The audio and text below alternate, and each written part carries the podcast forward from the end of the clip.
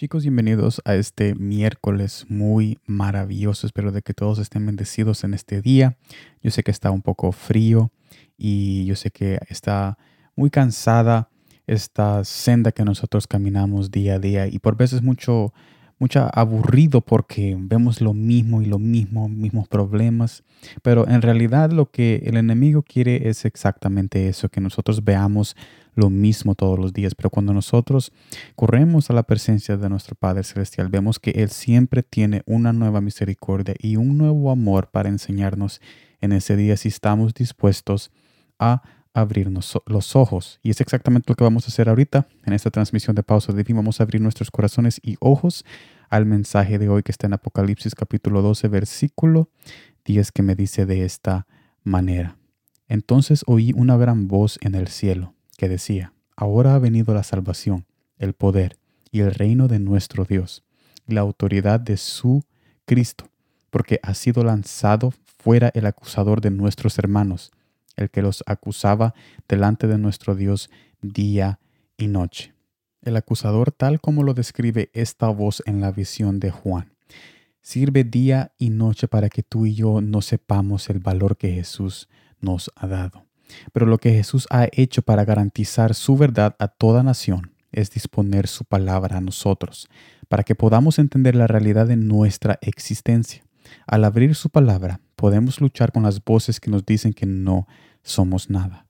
Tal vez tengamos mentalidades débiles, pero nada es más grande que la palabra de Jesús en nuestra mente, porque al ponerla en nuestra mente, invitamos a un Padre poderoso a la ecuación, donde siempre podemos estar victoriosos. Y eso es lo importante de este mensaje, el mensaje de resumido que hemos leído con este pasaje en Apocalipsis y todas las visiones que vio Juan, vemos de que Jesús quiere que pongamos sus palabras en nuestros corazones y mentes, porque de nada sirve que esté físicamente visual si nosotros no tenemos su palabra en nuestros corazones.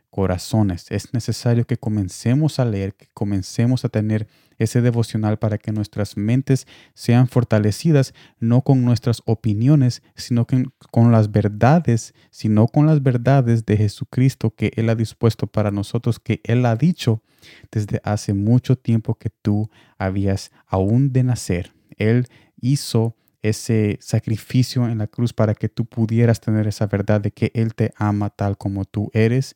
Y si tú estás pasando por un momento donde dices, ¿cómo es que Dios me va a amar así con este pecado? Bueno, tú necesitas estar siempre corriendo a su presencia y Él te va a amar porque Él cuando te ama, Él está viendo la transformación que Él va a hacer en ti. Porque no estoy diciendo de que Jesús ama el pecado, pero sí estoy diciendo que Jesús ama a los pecadores cuando vienen a su presencia y desean ese cambio que solamente Él puede hacer. Así que yo te invito a que pongas sus palabras en tu corazón y que reconozcas que la palabra que Él ha dispuesto está accesible para todos por medio de ese sacrificio que Él hizo para que nosotros pudiéramos tener esa verdad en nuestros corazones en donde quiera que tú estés. Hay un acceso universal por su sangre para reconocer de que su verdad es para todos porque Jesús no tiene favoritismo. Así que espero de que este mensaje haya abierto tu corazón y haya arropado tu mente con ese abrazo de nuestro Padre